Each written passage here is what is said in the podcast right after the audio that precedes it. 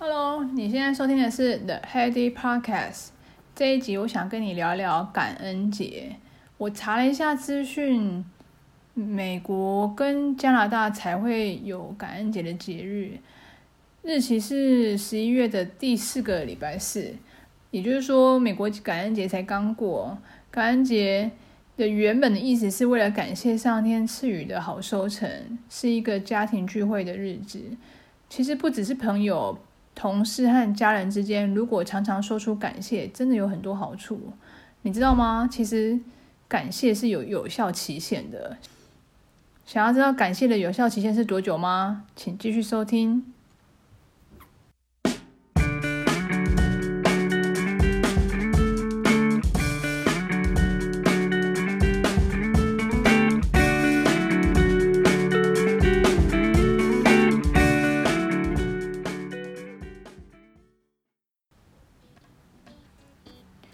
朋友、同事和家人之间，如果常常真诚地对帮助你的人说出感谢，真的有很多好处。朋友之间，当你受惠于朋友的帮助的时候，感恩会让你们的友谊能够继续。也记得有机会也要回报朋友，不要一直单方面接受别人的协助，这样的情谊才能够长长久久。而同事之间，工作上基本你是没有办法一个人完成所有事情的，又不是一个人的公司，一定会有同事之间的协助。虽然那也是他分内的工作，但你千万不要认为工作上那就是他应该要帮你做的。如果你这么想，我想你的同事应该也会跟你公事公办。当你收到别人的协助，说声谢谢真的只是基本，真心的感恩才能够使你的工作更为顺畅。再来是家人和伴侣之间，常常说声感谢，其实彼此的幸福感也就会提升。我们常常觉得家人帮我们做任何事情，好像都是应该的。世界上其实真的没有所谓的应该，应该的感觉真的会让做事的人感觉非常不好。就算嘴里不说，久了感情也会被影响。感恩节是比较偏向基督教的节日庆典，但具有感谢的意义的节日真的是很不错诶。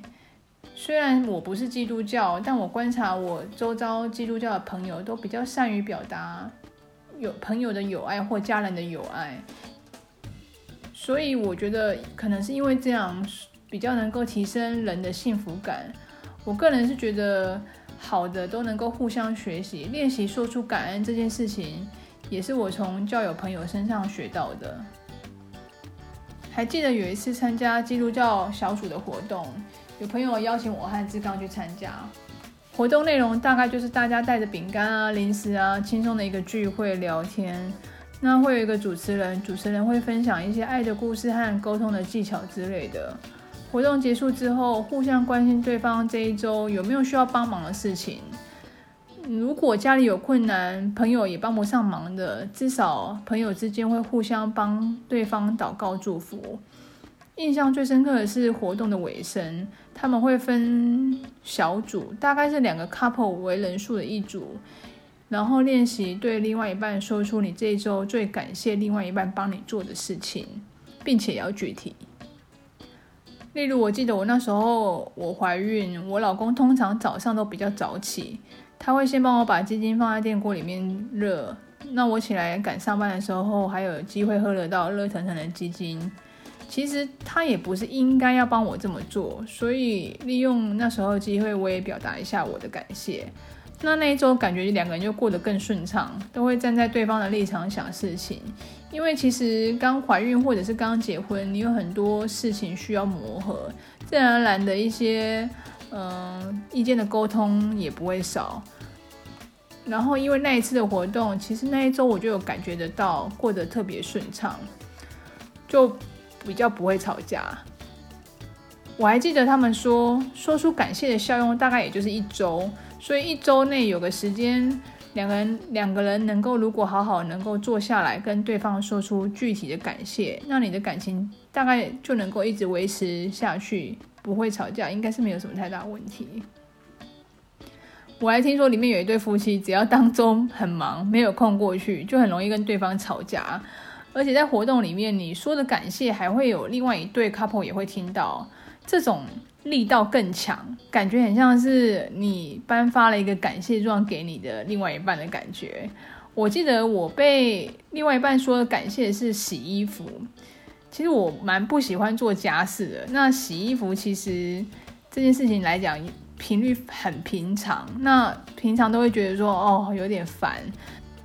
那一次志刚他也是说哎感谢哦我就是帮他做这些事情。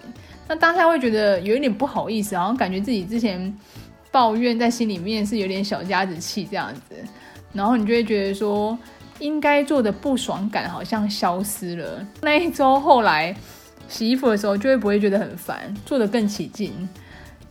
不过其实也是把衣服放进去洗衣机洗而已，所以我觉得说这真的力道蛮强的。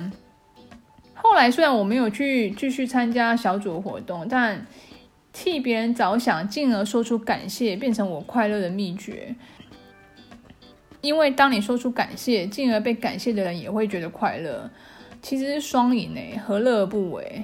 感谢不要藏在心里，越具体越好，而且要真心诚意。这跟称赞别人的概念很像，你要发自内心，别人才不会觉得你假假的。以上就是这一期的内容，希望你会喜欢。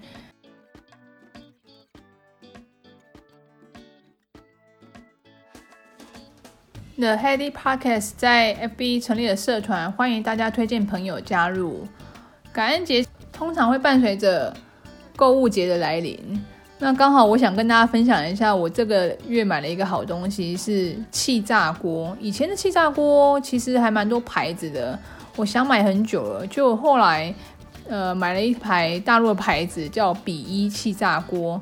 我才刚拿起来用，价格真的很便宜耶！一般的好像之前 Panasonic 是大约七八千到一万左右，我听到的是这个价格。